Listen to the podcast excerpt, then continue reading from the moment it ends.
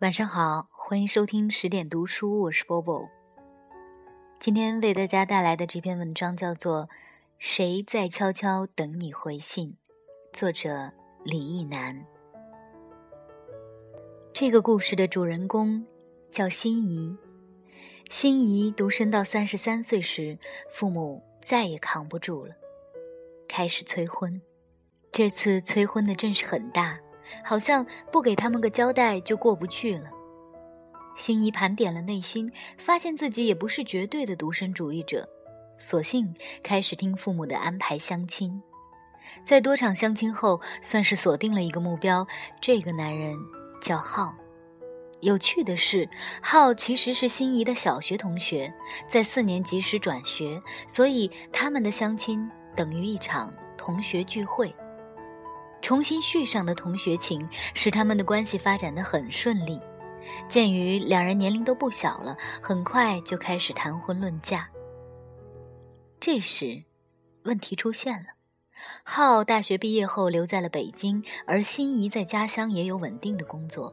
如果结婚，一方必须舍弃现有的生活，到对方的城市去。为了爱情，心仪决定放弃待遇优厚的工作，结婚后跟随浩去北京发展，一切准备就绪。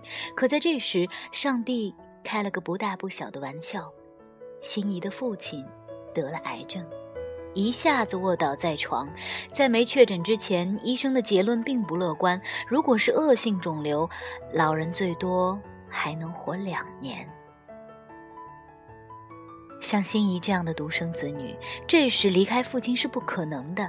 于是他决定先留在家里照顾父亲，两年后再随浩去北京。如果父亲没事，不出一年，他和浩也就能团聚了。这个想法该怎样告诉男友？心仪很犯难，毕竟是一件需要对方理解的事情，直接说出来会不会显得很冒失？想来想去，心怡选择发短信告诉浩。这条短信写得很长，删改了多次，直到他认为能充分表达自己的意思，而且也不显得越俎代庖。然后他开始等待。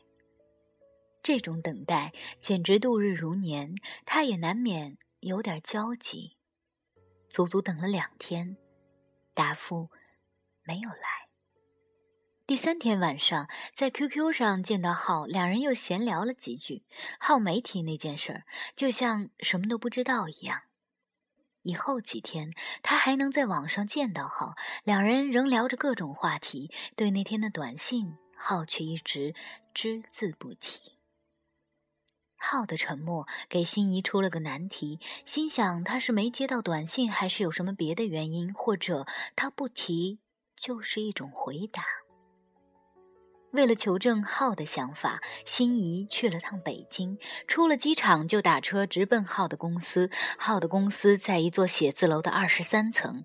公司内部的玻璃墙上悬挂着百叶窗，透过百叶窗的小小缝隙，可以观察到浩的一切。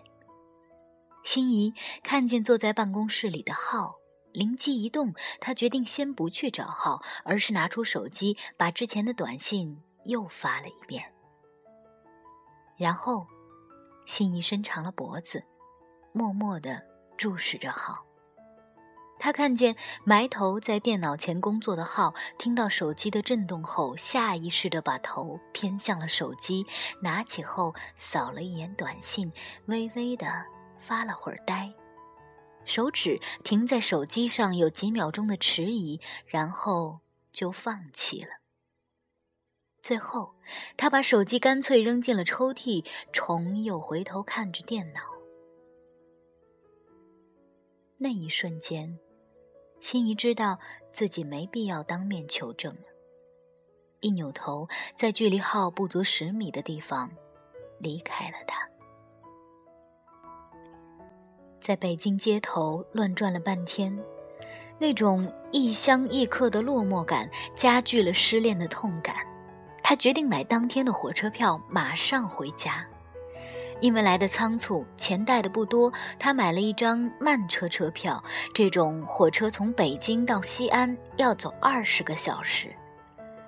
于是，心仪就有了一段在他生命中最难熬的旅程。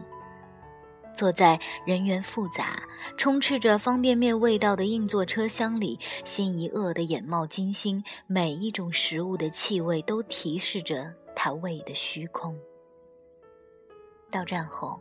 心仪下了火车，来到自家楼下的面馆前。当那种亲切的味道从面馆里传出来时，心仪突然就释怀了。他发现自己也不那么爱好，他失去爱情的痛楚，都盖不住饥饿时见到一碗面的欢快。后来，父亲的肿瘤被确诊为良性，他和浩回到朋友的状态，偶尔在 QQ 上遇见。聊两句工作和生活。他说，他能理解浩当时的拒绝，倒是在经历这件事以后，家里人再也不催着他结婚了。心仪仍做着以前的工作，收入颇丰，积攒下来的钱买了两处房子，对爱情不拒绝，也不刻意追求。一天，我听好友讲了心仪的故事。他说：“这是他遇见的女孩中对感情最节制，也最有分寸感的一位。”而我想到这个故事，眼前就闪出这样一幕：一个刚刚失恋、失魂落魄的女孩，空着肚子赶了二十个小时的火车。这二十个小时，也许不够埋葬她的委屈和失望，直到……强烈的饥饿感充当现实的使者，横在受伤的心面前，他顿悟了。也许我也不是很爱他，否则为什么一碗面就能令我快乐起来？生活往往就是如此，爱使人快乐，但那不是唯一的快乐，正如。它不是唯一的苦痛一样。